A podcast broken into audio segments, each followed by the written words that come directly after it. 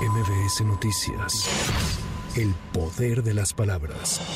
Luego de la manifestación realizada ayer en el Zócalo Capitalino y varias ciudades de la República, denominada Marcha por la Democracia, el presidente López Obrador criticó estas protestas y dijo que las personas que están inconformes son los que se beneficiaban de la corrupción en sexenios anteriores. Así lo señaló desde la conferencia matutina en Puebla. Por eso también son las protestas, los enojos, como la manifestación de ayer, porque los que estaban antes, ya sea en el gobierno o ya sean los que se beneficiaban con la corrupción, están inconformes y quieren regresar. Y yo también quiero que regresen, pero lo que se robaron. Y ahora se disfrazan de demócratas, cuando ellos eran los más tenaces violadores de los derechos del pueblo. Dicen, vamos a defender nuestra democracia. ¿Cuál es la democracia de ellos? Pues la que funciona nada más como parapeto, cuando en realidad lo que había era el dominio de una oligarquía corrupta.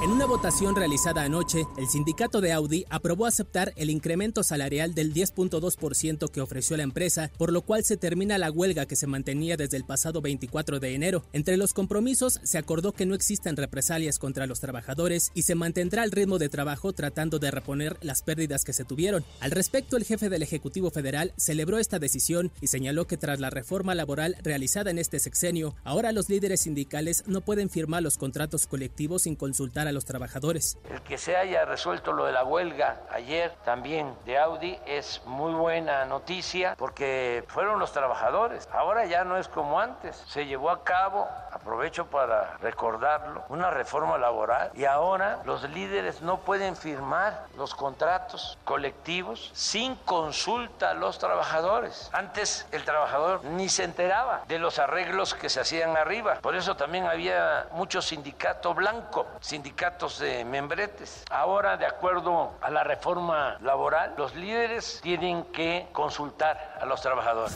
La vocería de seguridad de Tamaulipas informó que elementos de la Sedena repelieron un ataque a balazos en la colonia Lomalinda en el municipio de Miguel Alemán, donde abatieron a 12 agresores, además de asegurar armas largas, cartuchos y cargadores de diversos calibres. Israel declaró persona non grata al presidente Lula da Silva luego de que el mandatario brasileño comparara los ataques contra palestinos en Gaza con el holocausto. La Agencia de las Naciones Unidas para los Refugiados en Palestina informó que tras el inicio de la guerra entre Israel y Hamas han muerto 29 mil personas en la franja de Gaza, siendo el 70% mujeres y niños, además de 68 mil lesionados y un millón y medio de personas desplazadas. Con información de reporteros y corresponsales para MBS Noticias, Giro Montes de MBS Noticias. El poder de las palabras.